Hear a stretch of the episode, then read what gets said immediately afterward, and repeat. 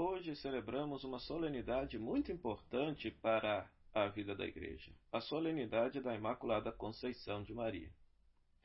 Ora, o que, que significa esta solenidade e o que, que significa esse dogma? Sou padre Frei Inácio José, pároco da paróquia de Nossa Senhora das Mercês, Arquidiocese de Belo Horizonte. Seja bem-vindo ao nosso canal Palavras de Redenção.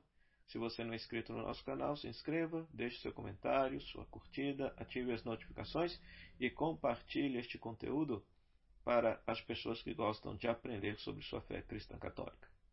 Ora, este dogma afirma que Nossa Senhora, Mãe de Jesus, foi isenta da mancha do pecado original, tendo em vista a ela gerar e ser a mãe daquele que haveria de salvar e redimir toda a humanidade. Então vamos entender uma coisa aqui. Em primeiro lugar, Deus estipulou um caminho para salvar toda a humanidade. E o caminho foi a encarnação do próprio Deus, do Verbo de Deus, e o mistério da sua vida, paixão, morte e ressurreição, que faz com que o nosso pecado seja perdoado, que nós sejamos reconciliados com Deus. A vida, paixão, morte e ressurreição de Jesus faz com que toda a humanidade possa novamente viver em paz com Deus, aquilo que nós chamamos de santidade. Ora, este é o caminho de santificação da humanidade. Este é o caminho de salvação da humanidade. Ora, o que é que Deus fez? Deus pegou isto este mérito, esta vida de Jesus, aquilo que a vida de Jesus faria com toda a humanidade e antecipou esta realidade na vida de sua própria mãe. Por quê? Porque Jesus é Deus. Ele é verdadeiramente humano, mas ele é verdadeiramente divino. E Deus e pecado não combinam. Então, o lugar onde que Deus deveria habitar na terra deveria ser absolutamente puro e santo. Então, o Pai pegou a, a, os méritos da vida, paixão, morte e ressurreição de Jesus e aplicou por antecipação em sua própria mãe, fazendo-a santa em previsão da missão que ela assumiria de ser a mãe do Salvador. De ser a mãe do Salvador. Então, nesse sentido, ao afirmarmos Maria como imaculada, isenta da mancha do pecado, e aqui é bom que se diga que todos os teólogos da igreja, quer seja da igreja ortodoxa, quer seja da Igreja Católica Ocidental, todos unanimemente defendem que Nossa Senhora era isenta de pecados atuais, que ela nunca cometeu pecado durante sua vida.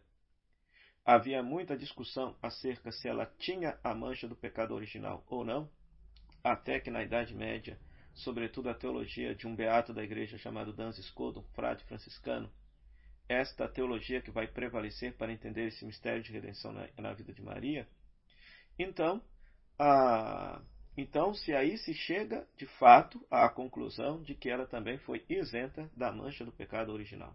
Ou seja, Jesus salvou por antecipação sua própria mãe.